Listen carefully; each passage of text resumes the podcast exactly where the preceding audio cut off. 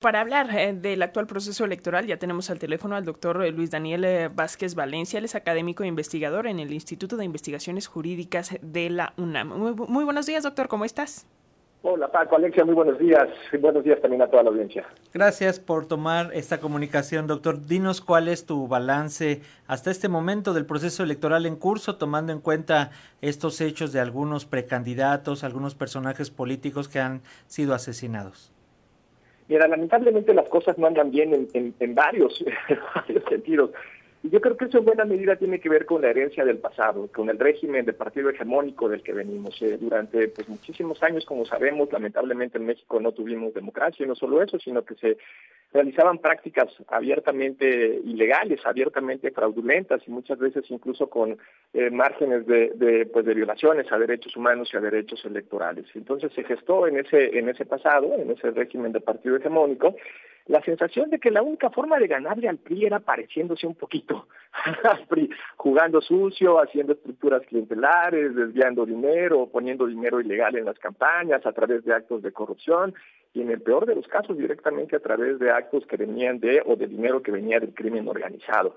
Entonces, eh, pues se generaron esas prácticas, esa como cultura organizacional en nuestra en nuestra clase política y eso lamentablemente no se ha modificado hay una dinámica de rompimiento de reglas que la podemos ver pues en todas las elecciones, en, todos los procesos electorales recientes que ya podríamos considerar del México democrático a partir del 99, pero que en todas siempre hay un pero, ¿no? Siempre hay una duda. Y justo, justo ese es parte del problema, que nuestro, nuestro régimen electoral se sustenta en la desconfianza, por eso es tan caro, por eso es también tan complicado, digamos, tan complejo, por eso se requieren de órganos autónomos porque a diferencia de otros países donde el punto de partida es que las reglas pues más o menos se van a cumplir o que por lo menos no va a haber un fraude con tamaño, con un nivel de descaro muy amplio, aquí el, punto de partida más bien es seguramente me van a hacer trampa, seguramente no va a haber esa eh, eh, ese hecho ilegal o ese dinero ilegal que va a entrar a las campañas y entonces lo que se busca es cómo evitamos que tengamos eh, competidores tramposos o que la trampa sea abiertamente exitosa. Esa es nuestro, digamos, herencia del, régimen del régimen de partido hegemónico que lamentablemente seguimos sufriendo. Y eso se ha puesto todavía mucho más complicado si lo relacionamos con el contexto de violencia en el que nos encontramos y de abierta gobernanza criminal, en donde algo que ya tenemos muy documentado es que lamentablemente en los periodos electorales, no solamente en el, año eh, de la elección, es decir, en los seis meses o incluso el año previo a la elección, sino que también esto es muy importante, después de la elección se empiezan a reacomodar muchas piezas a nivel local eh, y dentro del reacomodo de estas piezas en dinámicas de gobernanza criminal, pues hay mucha violencia en general, mucha violencia política en particular. Y ahí donde tenemos que tener mucho más cuidado es en los candidatos a nivel municipal, en los candidatos y después en los, eh, bueno, en los políticos electos a nivel municipal, que son quienes se encuentran con el mayor nivel de peligro, con el mayor nivel de riesgo real inminente, evidentemente de forma regional, ¿no? Habría que ver en dónde tenemos los principales problemas hoy en México y iba a empezar a hacer el recuento de los estados, pero no quiero ponerme tan pesimista tan, por la mañana. Son muchos los estados, ¿no? Zacatecas, eh, bueno, esa zona en general, Zacatecas, San Luis Potosí, Tamaulipas, Jalisco, este, bueno, Chiapas ahora también da un aviso muy importante, Veracruz, entonces eh, eh, ahí tenemos que tener especial cuidado, Morelos también, ahí tenemos que tener especial cuidado, la zona de Tierra Caliente. Eh, doctor, en, un país eh, como México, en donde aproximadamente al día se registran 100 homicidios, según cifras oficiales, y uno pudiera decir, bueno, pues es que no solamente están matando a políticos, sino que están matando a todo tipo de personas de todas las edades, de todo tipo de profesiones, pero ¿por qué resultaría em, todavía más eh, preocupante que pues justo se estén asesinando a personas vinculadas con procesos electorales, a candidatos, candidatas, a quienes están en la política? Claro, mira, es muy buena, muy buena pregunta. En México, efectivamente, con las redes de macrocriminalidad tenemos eh, al menos cinco tipos de violencia. Entonces, el primer tipo de violencia, que es la más conocida, es la violencia que tiene que ver con los enfrentamientos en aquellos espacios que tenemos de disputa. Es lo que podemos encontrar, por ejemplo, en estos estados que mencionaba hace un rato, Zacatecas, San Luis Potosí, Guanajuato, que es una zona de disputa entre el cártel Jalisco Nueva Generación y el cártel de Sinaloa, y ahí tenemos en ese marco de disputa, es parecido a lo que sucede también en Chiapas, un importante nivel de violencia en esa disputa. Esa es la violencia además que más se da a conocer, ¿no? La violencia de él se mataban entre ellos, en el algo andaban, ¿no? En vez de hacer un proceso efectivo de investigación y donde además esto de en algo andaban o se matan entre ellos, pues es de todas maneras, no es válido en el marco de un pues régimen democrático donde nosotros esperaríamos que pues el Estado tuviera eh, control sobre ese territorio. Por eso solamente es un tipo de violencia, hay otros cuatro tipos de violencia más. Uno tiene que ver con la gobernanza criminal. Para decirlo brevemente, gobernanza criminal significa que las redes de macrocriminalidad controlan, gobiernan en el territorio que controlan.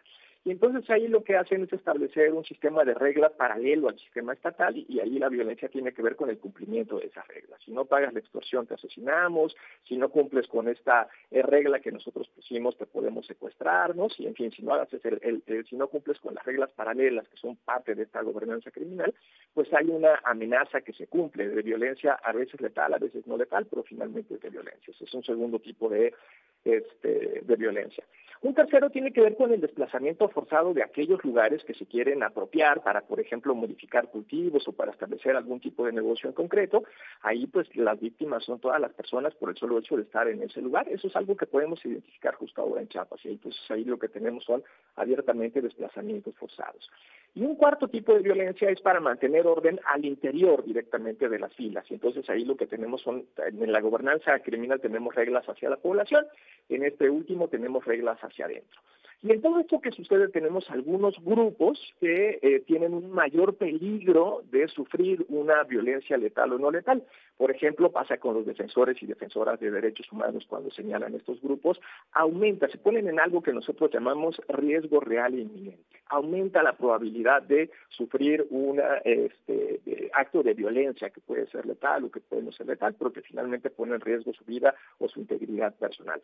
Pasa con los defensores de derechos humanos, pasa por supuesto también con los periodistas y en momentos electorales pasa también con los políticos. Entonces, por eso tenemos que poner especial interés, no, porque su, su, trabajo sea más importante que el de un médico, por ejemplo, o el de un mecánico, pienso médicos y mecánicos porque son eh, personas profesionistas que suelen ser secuestrados por el crimen organizado, sino específicamente porque aumenta el riesgo real e inminente de que sufran un ataque. Entonces, por eso tenemos que poner especial cuidado para este tipo de profesiones. Eh, doctor, también ya eh, Morena ha solicitado que elementos de la Guardia Nacional eh, estén en las casillas y la solicitud de la oposición de algunos mapas de riesgo. ¿Tú cómo ves esta solución? Y te preguntaría, ya que señalas que la cuestión de estar pendientes de candidatos, candidatas y también de, ya una vez electos, en, en sobre todo en municipios, en cabeceras municipales, ¿hasta qué punto no se ha logrado, por ejemplo, y no por decirlo de esta manera, pero platicado, negociado con el crimen organizado, como se hacía antes, por lo que nos señalabas desde el inicio, ¿no? De eh, parecerse a ciertos partidos, pero para lograr o conseguir cierta paz en algunos de esos estados que, que tal pareciera que, eh, que no hay forma de detenerla. Paco, tocas un punto importantísimo y este, mira, me voy a animar, aunque nos va a llover, a nos, nos va a llover críticas. Eh, lo que nosotros necesitamos en México es construir paz.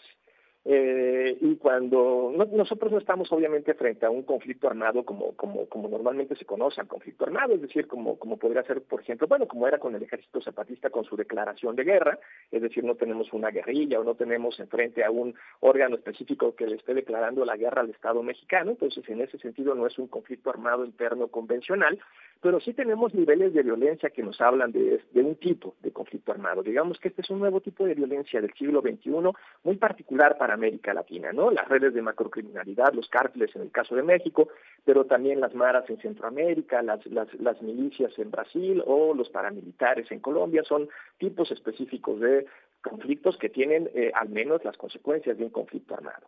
Y la construcción de paz es eh, a través justo de procesos de negociación. Y esto es cuando te decía que tocas un punto muy importante, pero también muy controversial. Tenemos que dialogar.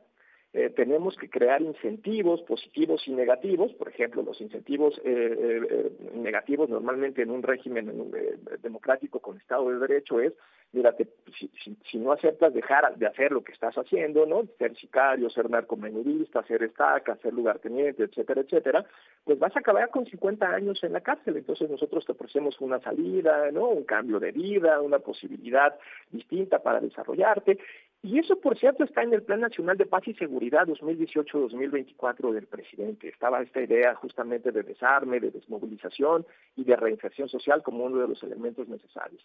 Y para eso se necesita hacer una construcción de paz y esa construcción de paz puede ser negociada.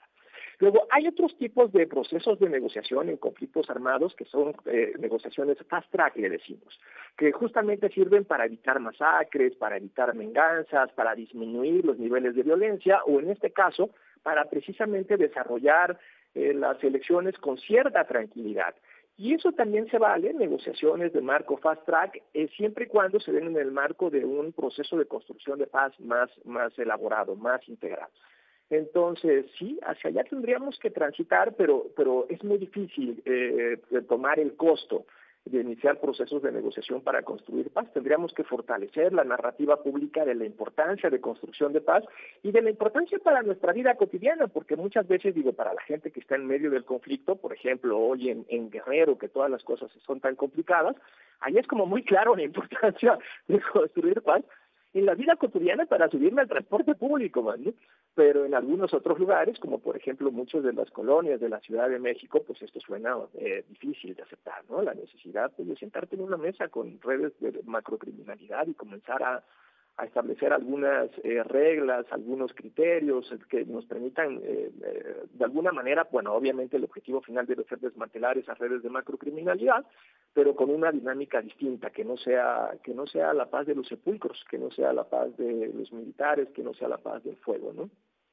Pues ahí está, doctor, pensar en construcción eh, de paz y quitar un poco esa idea de guerra que nos dejó el sexenio de Felipe Calderón y que pues al parecer simplemente nada más agravó la crisis. Pero muchísimas gracias, doctor Luis Daniel Vázquez Valencia, académico investigador en el Instituto de Investigaciones Jurídicas de la UNAM. Gracias por estos minutos para las audiencias de la radio pública de Radio Educación. Al contrario, Alexia Paco, muchísimas gracias como siempre y siempre es un gusto estar aquí en Pucho. Un abrazo, gracias doctor.